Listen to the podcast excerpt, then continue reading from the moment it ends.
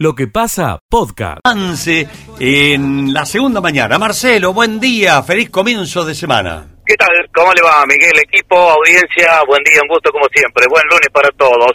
Bueno, una noticia muy importante en realidad que ya hemos dado a conocer en la mañana de hoy. Volvemos de nuevo. Desde la Fiscalía del Palacio de Justicia se solicita el paradero del menor Maximiliano Richetti.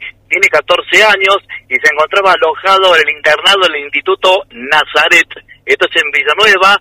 El menor antes mencionado es de contextura física, delgada, tez blanca y de aproximadamente un metro cincuenta de estatura y cabellos cortos castaños oscuros.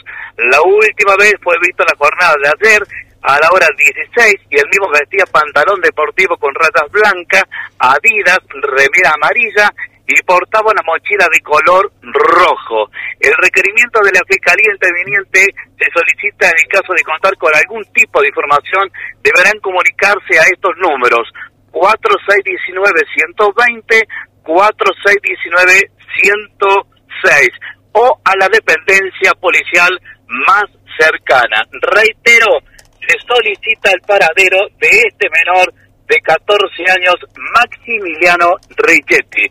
Otra de las noticias del Palacio de Justicia, Miguel, ¿se acuerdan que hemos venido hablando del supuesto secuestro de un menor? Bueno, hoy en tribunales a la hora 14 será indagado Julián Martín, quien está acusado por supuesto autor de privación ilegítima de libertad, tiene cáncer en los riñones, día pasado hablábamos con su mujer, los demás, que son tres personas que son de Vialemacer, van a continuar momentáneamente detenidos. Primer informe en la mañana de hoy. Nos reencontramos en cualquier momento. Muchas gracias. Chao, Marcelito. Hasta luego. Buena mañana. ¿Qué pasa? Escucha lo mejor de lo que pasa. Bueno, hoy dentro del Agro en Marcha vamos a hacer una pequeña modificación, vamos a adecuar el análisis de Carlos Sellaro como economista al iniciar la semana, que incluye también al sector agropecuario, nos incluye a todos, obviamente, ¿no? Eh, eh, buen día, Carlos, un gusto, ¿cómo estás? ¿Qué tal, Miguel? ¿Cómo estás? Bien, bien, bien. comenzando la semana y siempre pensando en esta inflación, eh, combustibles y energía. Hace un ratito comentábamos que el, por distintos lugares de la provincia, del país. Hay camioneros renegando, no pueden conseguir gasoil, lo están pagando con sobreprecio. Eh, bueno, en fin, eh, ¿cómo está la cosa al empezar la semana? Carlos, ¿cuál es el panorama? En realidad es compleja la trama vinculada con el problema de los combustibles, tanto del lado de la oferta, te diría, como del lado de la demanda. Ajá.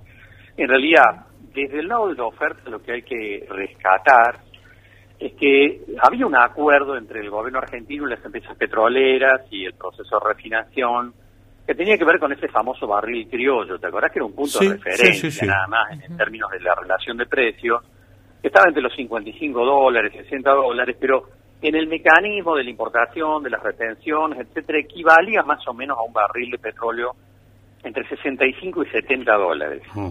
El tema es que el precio del barril de petróleo, a partir del conflicto entre Ucrania y Rusia y toda la incertidumbre que se generó a nivel internacional, de repente se disparó a 130.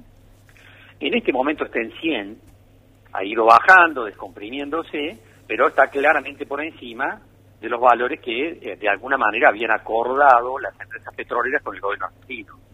Entonces, en los últimos meses las petroleras se encontraron con que tenían que, porque están importando petróleo para la refinación, porque tenían que pagar en dólares caro afuera para vender en el mercado interno a un precio inferior. Y entonces empezaron a retasear el proceso de importación y también el proceso de refinación. Este es un tema obviamente importante, Miguel, porque remite entonces a que en los últimos meses las petroleras y, y las refinerías, que en algunos casos son de las mismas petroleras, en realidad le levantaron un poquito el pie al proceso de producción y refinación. Pero además, en toda la cadena de valor, tanto las petroleras como las refinerías y las estaciones de servicio, todos sienten en el proceso de la cadena que no están ganando plata, que están trabajando por debajo del precio que corresponde. Entonces, las estaciones de servicio además están reclamando un aumento entre el 30 y el 40%. Claro. De tal forma que todos los que están en la cadena de valor de la oferta, petroleras, refinerías, estaciones de servicio, todos sienten que este número no cierra. Entonces, la producción ha disminuido en alguna medida y también en otro aspecto alguien puede estar escondiendo parte de la producción. No, no habría que descartarlo a la espera de un reacomodamiento de precios en función de los reclamos que le están haciendo al gobierno argentino. Eso te iría por el lado de la oferta. Por el lado de la demanda, lo que hay que decir es que en realidad la demanda se fue acelerando en la medida que salíamos de la pandemia. Y pensemos que este verano se recuperó el turismo, estamos empezando en los primeros meses y se reactivó todo, eh, toda la actividad presencial en los colegios, etcétera, etcétera. De esta manera que la demanda de combustible en este momento es claramente superior a la que había el año pasado. Claro. Pero además hay otra cuestión de la cual se menciona menos y que tiene que ver ya no con los combustibles, pero sí con la energía en su conjunto, que es el aumento brutal que tuvo el precio del gas. Porque la Argentina está importando gas, lo ha estado importando bastante tiempo, pero el precio, el año pasado estaba en 8 dólares el millón del BTU, así se llama el punto de referencia, y en el, en el marco del conflicto internacional el precio llegó a 40, es decir, pasó de 8 a 40, ahora está bajando más cerca de 30, pero sigue siendo un precio tremendamente alto, y entonces lo que estamos viendo también desde el lado de la demanda es que algunas empresas, algunas empresas, algunas centrales termoeléctricas en la Argentina que generan electricidad y que han estado operando con gas durante todo el tiempo, están reemplazando el gas por combustible fósil. Caso de la de Pilar, eh, acá nomás, cerquita. Exactamente el caso de Pilar. Mm. Entonces nos estamos encontrando con que con semejante precio de gas, las centrales termoeléctricas, que representan el 60% de la generación de energía en la Argentina, están reemplazando el gas natural por eh, combustibles fósiles, gaso, el fuel oil, etc. O sea que ahí tenemos la combinación, Miguel, de lo que está pasando. Tenemos desde el lado de la oferta los problemas que mencionábamos recién y también tenemos una aceleración de la demanda. El resultado es, obviamente, cupos, el resultado es eh, desabastecimiento parcial y la verdad es que no pareciera haber en el horizonte una solución a este tema que deje contentos a todos, ¿no? Más allá de que interpreto, inevitablemente vamos a alguna aceleración de los precios.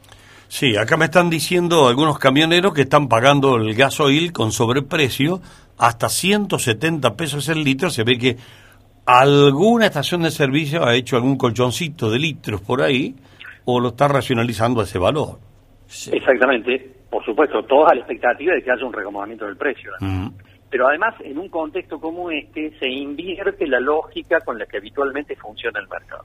En un escenario normal, el que pensemos productores agropecuarios, cooperativas, etcétera, que necesitan mucho combustible en el marco de la, de la cosecha, la actividad agropecuaria, al, al comprar por mucho volumen, suelen comprar un valor más bajo que el que el que carga en el surtidor eh, una persona cualquiera, digamos, ¿cierto? Pero cuando ocurren estos acontecimientos, esa relación se invierte esa relación se invierte. Y en este momento, un productor pecuario, la cooperativa y el acopiador, el que está con la maquinaria, al querer un volumen importante, cuando la estación lo está racionando, lo que pasa es lo que estamos diciendo ahora. Es decir, en este proceso de razonamiento, el que compra un volumen más grande lo tiene que pagar más caro que el que va a cargar el surtidor un auto, digamos. De, claro, porque no hay, porque no hay, le dice, yo tengo algo, pero si me lo pagás 180, te puedo dar un poco qué sé yo, vos me estabas comprando 10.000 litros, eh, a mí me queda algo, 5.000 litros, pero me lo vas a tener que pagar 180, porque si no, algo así, ¿no? Yo creo que es inevitable, Miguel, un proceso de reajuste de precios, evidentemente, porque toda la cadena, tanto los, las petroleras como el proceso de refinación y las estaciones de servicio están reclamando una recomposición de los precios, finalmente el gobierno va a tener que ceder en ese punto, inevitablemente va a ser así, y todo esto va a terminar afectando los costos logísticos del transporte, que a su vez van a impactar sobre los precios de los productos en la góndola de un supermercado. De tal manera que todo esto no hace más que mostrar, digamos, el proceso inevitable que hemos charlado tantas veces, De, cómo miramos esta inflación en la Argentina este, por arriba de las proyecciones habituales, ¿no? Claro. Bueno, así que mientras en el gobierno, Carlos, están tratando de hacer acuerdos de precios, cuidados, subidos a precios, no sé, esos acuerdos eh, poniéndole límites y lo reuniéndose con, con distribuidores, con comerciantes, con industriales, mira vos la, la realidad del nada más y nada menos que del combustible que mueve la producción, el semejante problema que tiene. Y por supuesto que en esto se mezcla la coyuntura en términos de los problemas internacionales, por supuesto, porque nadie podía haber visto el conflicto entre Rusia y Ucrania y el impacto sobre los precios de los commodities, pero también la falta de previsión de los gobiernos argentinos mirado hacia atrás, ¿no? Porque diría, bueno, estamos importando gas, lo tenemos que pagar a 30 dólares el millón de BTU, cuando el año pasado había 8, y vaca muerta, ¿qué pasa? Y La verdad es que en vaca muerta hay gas para 150 años. Tenemos todo el gas que nos hace falta por años en vaca muerta, sin importar y para exportar. ¿Y por qué no lo podemos utilizar? Porque no hicimos a tiempo los gasoductos, Miguel. Claro, no hicimos el caño para traerlo, para No distribuirlo. hicimos el caño, fíjate, Claro. tenemos el gas y no hicimos el gasoducto. Ah. Y alguien podrá decir, bueno, la previsión, fallaron los tiempos. Hace 10 años que tenemos dando vuelta a vaca muerta. Y no hicimos los gasoductos. No, no, no, no. A ver, esto no, no es un problema de este gobierno, tampoco Macri lo hizo, ni lo hizo Cristina antes, digamos, eh, hace más de 10 años, una década que tenemos dando Sí. vuelta el tema vaca muerta y no fuimos capaces, ninguno de los gobiernos que tuvo fue capaz de proyectar, de planificar adecuadamente el desarrollo de los gasoductos.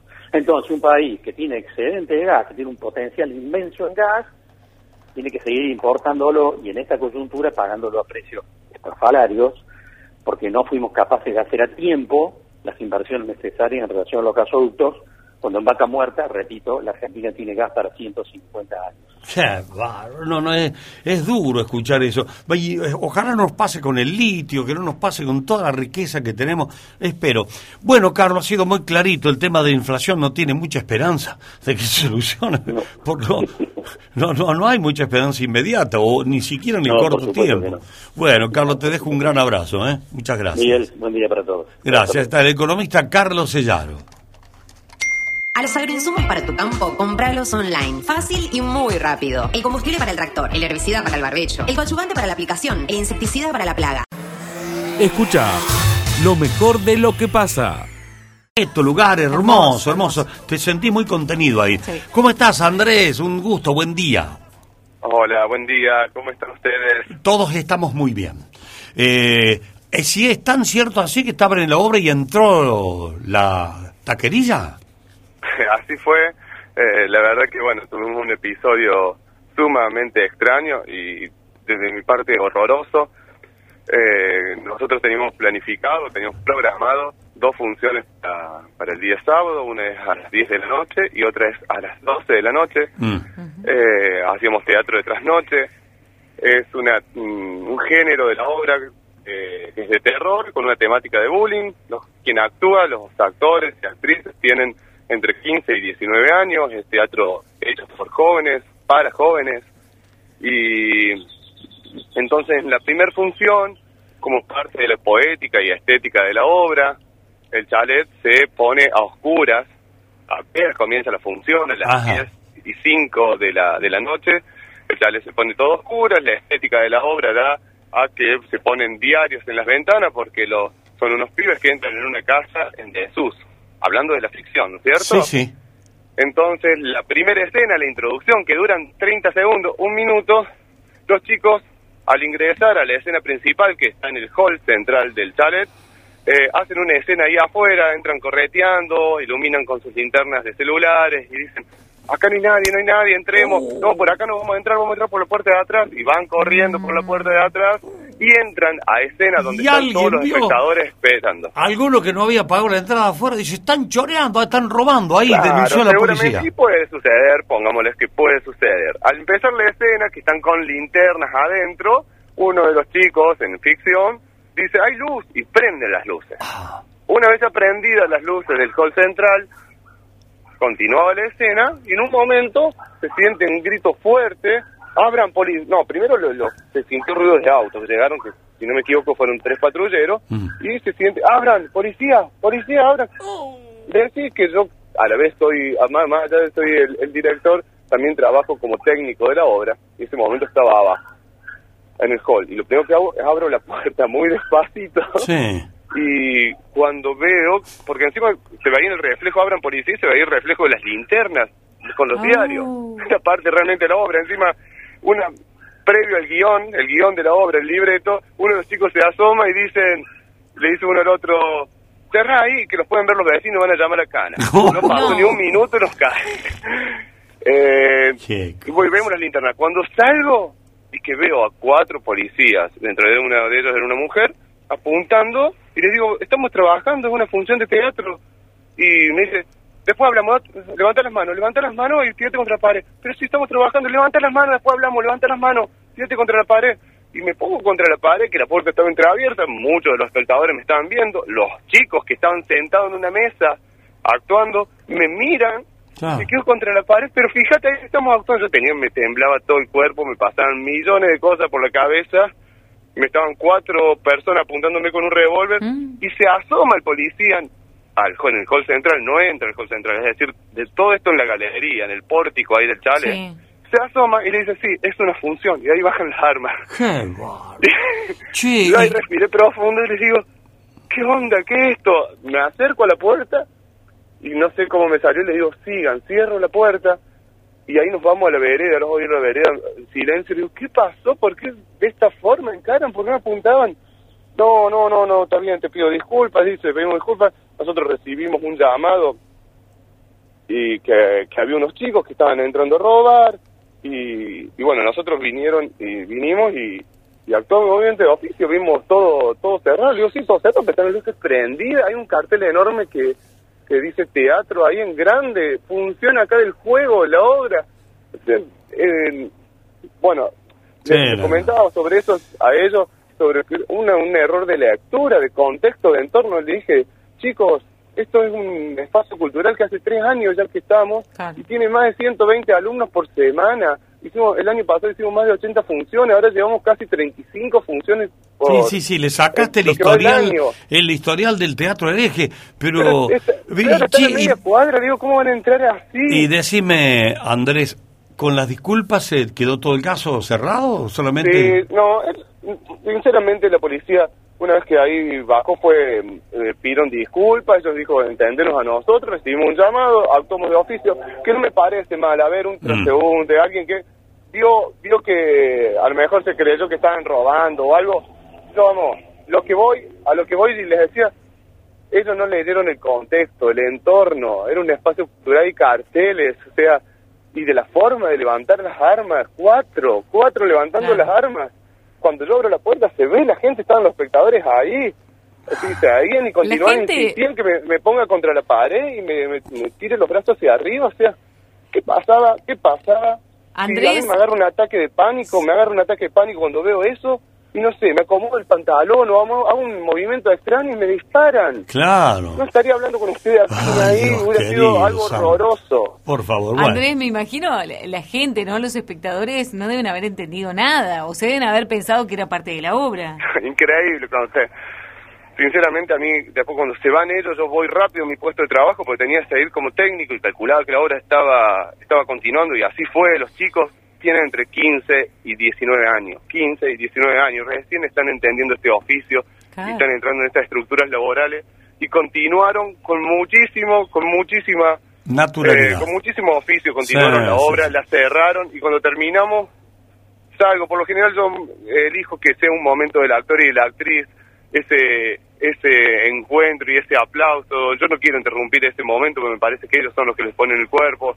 Pero esta vez sí salí y pedí las disculpas correspondientes y la gente ahí se preguntaba, ¿qué? ¿No era parte de la obra? No. Bueno, fue increíble.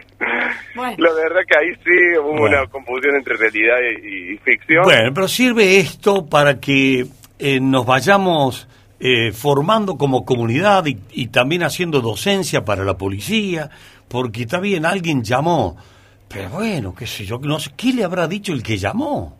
Para que procedan con tanta vehemencia y virulencia. ¿Qué les habrá dicho? Sí, sí, la verdad que no. no, no, no. Aparte, digamos, a lo que voy es la mala lectura en el sentido que no fue en el momento cuando los chicos, cuando el chalet está totalmente oscuro. Están las luces prendidas. Claro. ¿Qué ladrón va a robar con las luces prendidas? O sea, no, no. Sí, Andrés, ¿esto es en el marco del Festival de Teatro Provincial? No, no, no. Esta fue una, una, una función que tenía programada ahí en el chalet. Ah. En el marco del Festival del Teatro es el fin de semana que viene. Ah, bien. 8, 9 y 10, que en 8, el, el viernes 8, si no me equivoco, está cerca, que es la obra que quedó seleccionada y está en competencia de Teatro de Herejes. Y el juego, esta obra, es una obra invitada para la fiesta que va a estar el día domingo a las 8 de la noche. Bueno, eh, gracias por contarnos bien la historia del protagonista. Eh, me imagino, cuando me dijiste recién, me agarraba los pantalones y sonamos. Este, viste que los- esos sustos te hacen, por ahí los esfínteres te, te traicionan. Tremendo. Imagínate, desde que, que me conoce, soy una persona tranquila, abro la puerta muchas veces y pregunto qué pasó.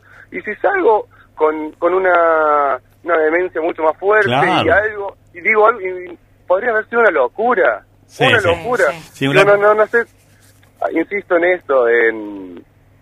Ellos me parece que excelente que hayan trabajado de oficio si hay un llamado y que estén ahí en el acto, pero al llegar al lugar entender el, el contexto, un lugar céntrico con luces prendidas, con unas cartelerías por todos lados donde Claro, dice teatro. teatro. Bueno, Andrés, muchas gracias por tu testimonio, gracias por contarnos, eh, muy atentos. Por favor, gracias a ustedes, que tengan buen día. Chao, hasta luego, adiós. Lo que pasa de 9 a 13. Escucha lo mejor de lo que pasa.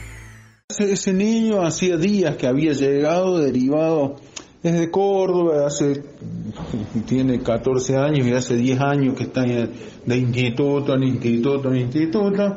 Lo derivan desde Río Cuarto a Villa María por, por toda la trazabilidad, por toda la itinerancia que le ha tocado transitar y bueno, te culmina fugándose en una, en una, en una conducta estereotipada y repetitiva que, que él tiene con respecto a los espacios terapéuticos en donde SENAF lo ha ido derivando, ¿no? De hecho, su historia clínica hay más denuncias por, por desaparición de personas que, que entrevistas psicológicas, por ejemplo. Lamentablemente hay una brecha etaria sobre que- hablando de la niñez previa a los 13, 14 años, que es sumamente difícil de contener en el dispositivo que sea, por, el, por, estas, por estas situaciones de vulneración en la que vienen atravesando y que, que nos llevan a no poder sostener ninguna rutina. Es eso básicamente. No llegó una semana con nosotros. Escucha lo mejor de lo que pasa. Especialista del tambo, José Yacheta. Que me lo cambian por Luciano Aguilar, porque dice que Josecito anda medio afectado de las cuerdas vocales. ¿Cómo estás, Luciano? Buen día. Hola Miguel, Mesa, compañeros, ¿cómo les va? ¿Viste Miguel? Vos lo pediste la semana que viene, lo pedís, lo tenés. Hicimos un cambiazo. ¿Me diste el micrófono? Sí, José está complicado ahí con un poco de un poco tomada la garganta. Pero bueno, nosotros en definitiva lo que vamos a hablar y es del impacto de la crisis entre Rusia y Ucrania y el impacto que tiene a nivel mundial y global, sobre todo con el tema combustibles. Mm. Ya es de público conocimiento que hay faltante de combustible en muchas estaciones del país. Esto preocupa al sector agropecuario, preocupa al sector del transporte en general. Ya la semana pasada, desde el Ministerio de la Producción, Ciencia y Tecnología de Santa Fe, eh, a cargo de Daniel Costamaña, se le pidió justamente a la Nación aumentar el corte de los biocombustibles. O sea, en la actualidad está al 5%, esto sería llevarlo al 10% para tratar de garantizar al menos el uso de eh, los biocombustibles para el abastecimiento, sobre todo para sectores como la- el transporte, el transporte de carga, el sector agrícola, pero también la eh, generación de electricidad. Y fue justamente Juan Faciano, que es el presidente de la Cámara Santafesina de Energías Renovables, quien se ha pronunciado en las últimas horas sobre este tema. Lo escuchamos, ¿te parece? Dale.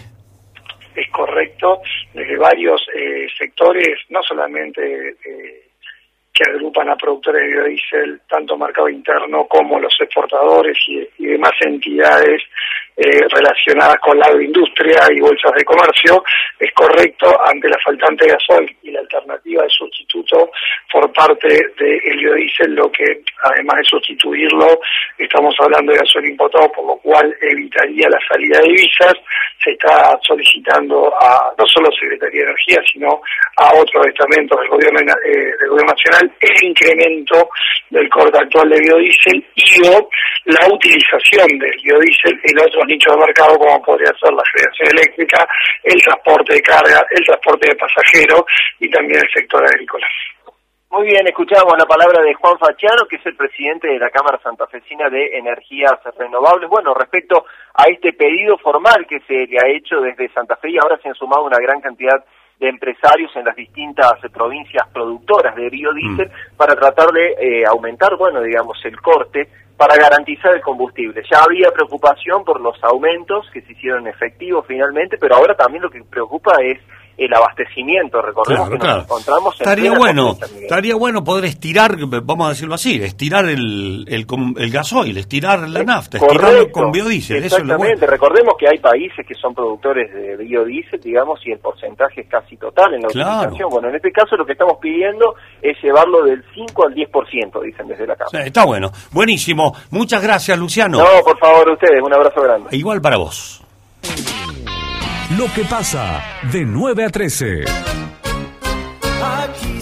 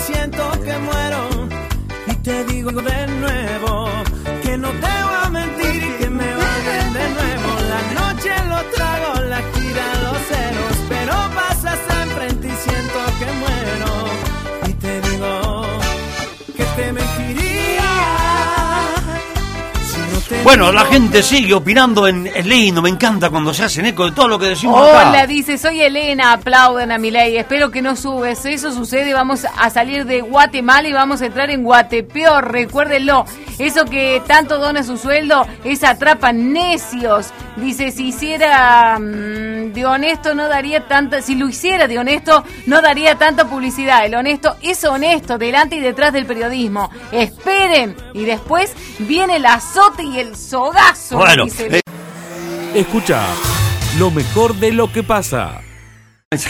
Salió el cartelito, ahí está. Está eh, Pablo Riveros, el intendente de Villa Ciudad Parque. Vaya Calmochita, que es noticia, porque el Ministerio de Salud de la Nación habilitó para que produzcan cannabis medicinal estatal. Estatal. ¿Eh? Eh, ¿Cómo le va, intendente? Buen día, desde Radio Villa María lo estamos saludando. Hola, ¿qué tal? Muy buenos días, ¿cómo están? Pero estamos muy bien, un poco curioso con esto y por eso lo hemos llamado. Bueno, me parece un momento de rupturas con ciertos conceptos, eh, prejuicios y, y bueno, y avanzando sobre un tema importante para muchos pacientes. Bueno, ¿cómo van a hacer? Le confieso, eh, Pablo, que por ahí su, su puesta al aire se corta un poquito. Tal vez sea, lo vamos a tener que obligar a moverse un poco ahí, no sé. Se A ver, corta. estoy sentado en un mismo lugar, ahora no sé si me escuchan bien. Sí, ahí está bien, el humo se corta ahora. Bueno, explíquenos cómo van a hacer para producir.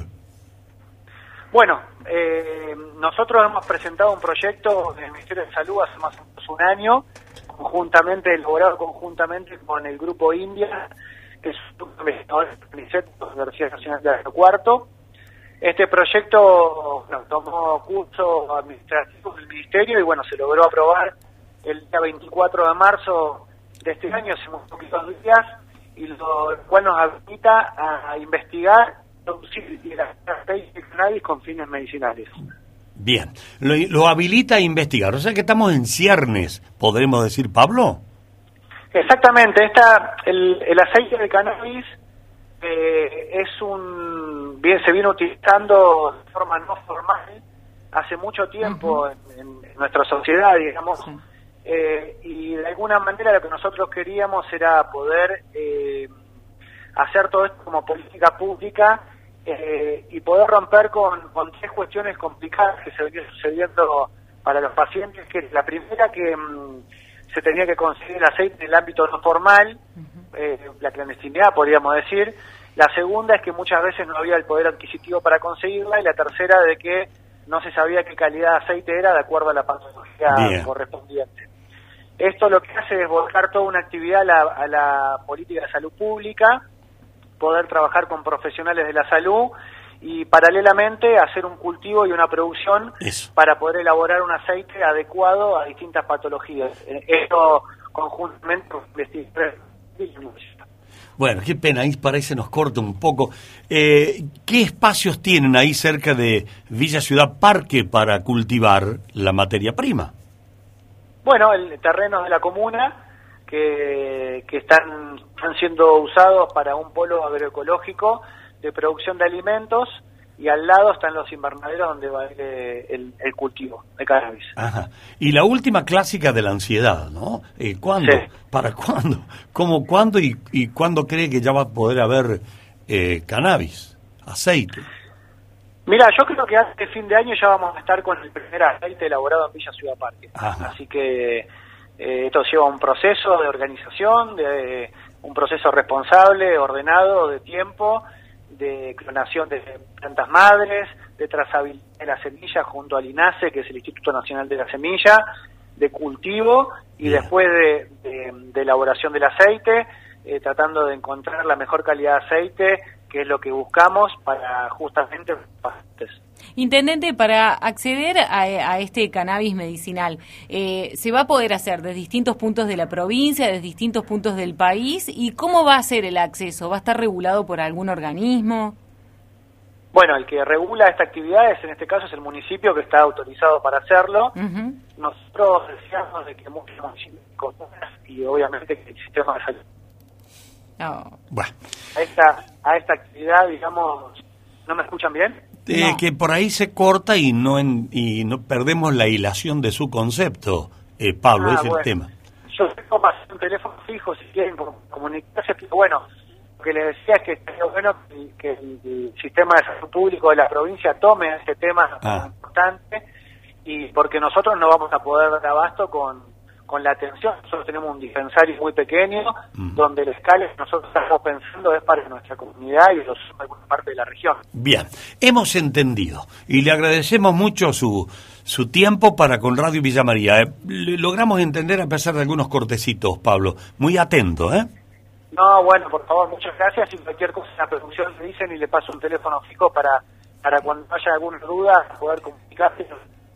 Sí, la próxima va por fijo porque así no podemos. Gracias, un abrazo grande desde acá, ¿eh? Adiós, adiós, Chau, chau. adiós. Lo que pasa de 9 a 13. Escucha lo mejor de lo que pasa. Eh, fue un gran susto de las personas que, que viven en este lugar. Es una precaria vivienda, dos personas mayores, dos niños de dos y cinco años. Esto ocurrió en la calle eh, Darío Ramonda, el 3057, entre calle Misiones y Perasolo. Se produjo este incendio por causa que se trata de establecer. En un ratito nada más harán la correspondiente pericia, quienes son bomberos voluntarios de Córdoba Capital. Lo cierto es que han perdido toda esta familia, desde cama, heladera, ventilador, unas eh, sillas, mesas, eh, ropa, juguetes, quedaron con lo puesto. Lo ha expresado hace algunos minutos Mariela, quien es la, la abuela de los niños, y decía esto aquí en Radio Villa María Miguel. No, no quedó nada, de nada, de nada. Se quedaron con lo puesto. eh, creo que los bomberos, no sé si es por los nervios nuestros, que nos pareció que demoraron mucho, pero cuando vinieron ya estaba todo ardido. Ya no, no se podía hacer nada, los vecinos corrían con balde, que le agradezco a los vecinos que se portaron muy bien porque ellos corrían con balde y la policía, había dos policías parados en la calle sin hacer nada porque no hicieron nada. eh, y los vecinos corrían, cor- iban y venían con balde para ayudar a apagar el fuego, pero acá ya estaba todo, todo agarrado, el ¿Cómo fuego se puede haber producido el incendio, Mariela? En realidad eh, hizo un cortocircuito, prendió fuego el colchón y, y las colchas y mi marido se quemó las manos eh, tirando baldes. No había menores, nadie, ¿no? No. Bueno, estoy viendo que no les quedó absolutamente nada. ¿Qué es lo que están necesitando? Muebles, ayuda de la gente, ¿verdad? Y la verdad que todo. Sí, si la gente, yo sé que la gente es solidaria y, y la va a ayudar, este, no tienen nada, nada. Bueno, yo decía recién que no había nadie en la vivienda, exactamente, no había nadie. Pero por contados minutos nada más, eh, ellos se habían ido a un almacén que está a la vuelta, es decir, la mamá con uno de los niños, porque el otro, el otro niño estaba con el padre, y de repente se ocasiona este incendio que me da en realidad mucha pena ver, Miguel, porque no quedó Claro. nada. El techo es de chapa, por lo tanto que necesitan revolver, rearmar toda esta vivienda precaria. Aquellos que están escuchando la radio y pueden darnos una mano con esta familia, eh, Mariela, deben comunicarse a este número, 155 630 143. Reitero, 155 630 143. Mariela en el sector de las 400 viviendas. 400 viviendas, reitero la calle porque estaba mal, Verónica. Calle Darío Ramonda 3057 entre calles Misiones y Perasolo. La Misión es la última del barrio de las 400 viviendas. Hay una calle pública que se va a llamar Darío Ramonda que viene derechito, así que por lo tanto que están necesitando un montón de cosas para volver a desde ropa, calzado y todo lo que significa muebles. Lo- Los niños tienen de 2 a 5 años, sí lo escucho. No, eso, eso te iba a preguntar. La edad sí podemos ayudar. ¿Dos Claro. y cinco años? Sí, Verónica, de Vale. 2 a 5 años. Claro, para orientar la ayuda. Si Sí. el que quiere eh, llamar por teléfono, que lo podemos repetir ya nomás. Lo tengo acá, 155, 630, 143. Allí se comunican con Mariela. Bien. Mariela que vive adelante, en realidad que es la abuela de los niños, la mamá de la persona que, que- que salió Ah, al kiosco, porque le estaba pidiendo un jugo. Y entonces salen al kiosco a comprar el jugo y cuando llegaron este, estaban los bomberos ya trabajando en este incendio. Bueno, ahí tienen una, eh, una oportunidad para ayudar. En casa siempre sobra alguna Sí. camperita, alguna, por ahí hasta una cama sobra. Sí, en sí, casa, sí, sí, sí, es cierto. Miguel. Bueno, gracias Marcelo por ocuparte de este asunto, ¿eh? Es un pedido de suma urgencia, Miguel, porque quedaron prácticamente de nada. Anoche fueron a un hotel a parar de parte de la municipalidad, que cuando yo salía recién llegó la gente de, de la municipalidad para ocuparse también del tema, pero nosotros nos ocupamos del tema también. Gracias Marcelo, hasta luego. Hasta luego. Lo que pasa. Buenos días, amor, amor, amor, que tiene lugar. Se lo ve al fachita que ya viene a tomar turnos, el Ema está contento. Ella se tiene que, en un ratito, abandona el tenor. Oiga, Miguel, eh, hay repercusión de los oyentes. Es gasoil robado, Miguel. Dice, Epa. se lo roban a los patrones. bueno, en este, en este caso. Ah, por eso lo venden 80. Ahora entendí. Hay muchos No, ¿Cómo van a robar gasol? ¿Se roban el gasoil? Hay muchos choferes, no me hagas hablar. No, yo- Hay yo- muchos choferes que lo yo- hacen. Porfa, Miguel, espero que, que dice, bueno, que no pasen el Qué tipo contacto. ingenuo que soy porque yo. eso es fomentar el robo. Conozco muchos que lo hacen y tengo mis discusiones al respecto, dice. Bueno, o sea que. Pero hay que denunciarlo. Si vos sabés que alguien está robando, hay que denunciarlo. Si no sos cómplice. Sí, sí, sí, sí. Sí, Mariela dice, tengo una heladera, eh, pero la tienen que venir a buscar, necesito el teléfono. Bueno, ahí se lo pasábamos. Mil gracias, excelente el programa. Hola, Bueno. buen día. Dice, ¿pueden pasar el número nuevamente de esa señora que se le quemó todo? Sí, repetimos. 155, 630, 143. Bueno, y también nos piden el de FN García, el de las excursiones. Eh, eh, a ver, ¿dónde, lo, ¿dónde nos pasamos recién? ¿Dónde está? Es 035. Bien. Escucha lo mejor de lo que pasa.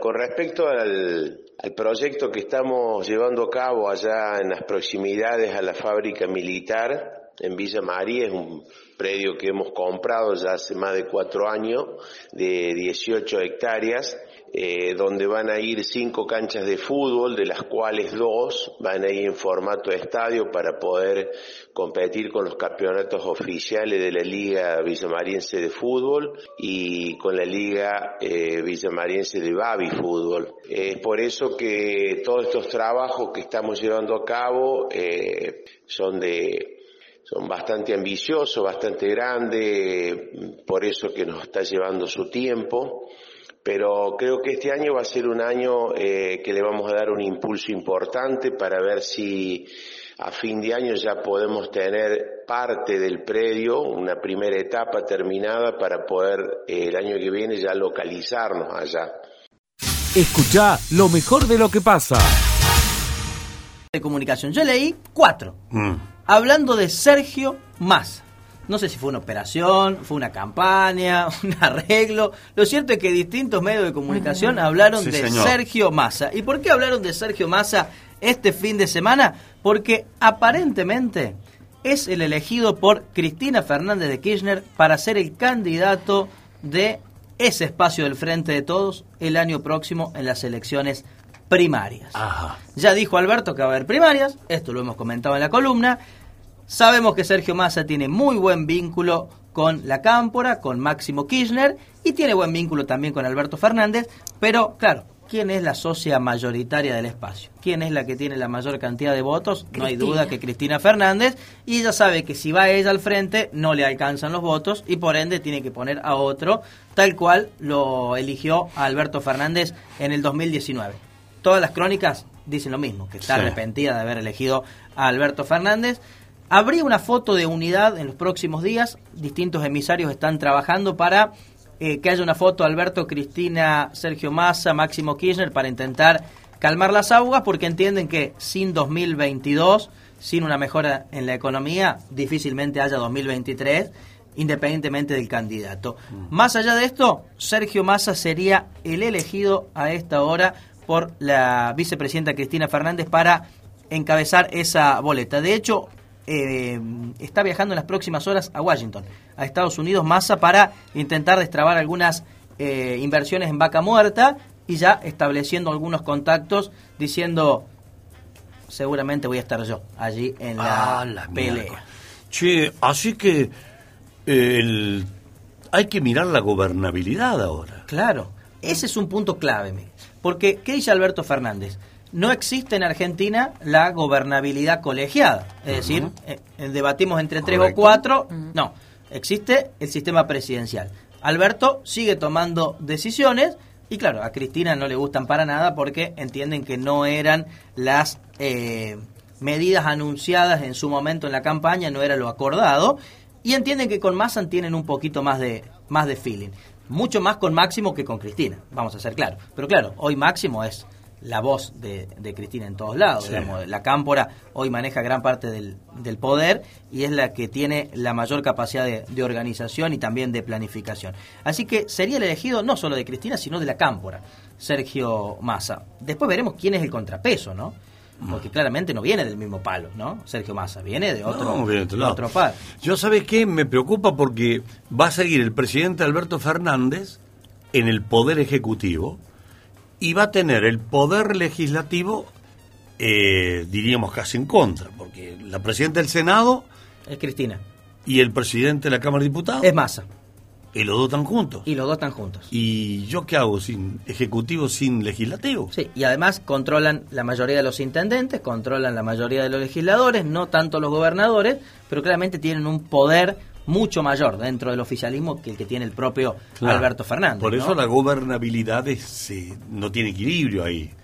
Así que que cada uno, que uno vaya por, que, que después diriman en- democráticamente en, en pasos, en interna, bueno, está bien, pero no se va a quedar así nomás, me parece, el albertismo. No, el albertismo de hecho quiere competir en las primarias, seguramente lo va a hacer porque tiene un grupo de intendentes, tiene gobernadores, tiene funcionarios, seguramente va a estar en esa pelea, pero eh, ya veo muy difícil el camino de, de unidad. Hay que ver el papel de Kisilov también, porque con Massa viene Insaurralde, porque se lleva muy bien con eh, Máximo Kirchner y también ha generado un acercamiento Insaurralde con Massa, en- que es el actual jefe de gabinete Kisilov. Por eso, ¿dónde entra Kisilov en ese armado también? La clave es la provincia de Buenos Aires, como siempre lo decimos, es la madre de todas las batallas y el peronismo va a poner todo su foco allí.